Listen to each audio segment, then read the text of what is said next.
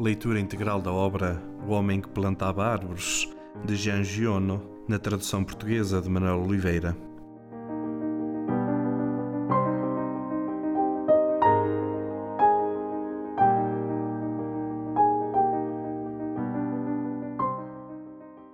Introdução Para que o caráter de um ser humano revele qualidades verdadeiramente excepcionais, é preciso ter a sorte de poder observar os seus atos durante muitos anos.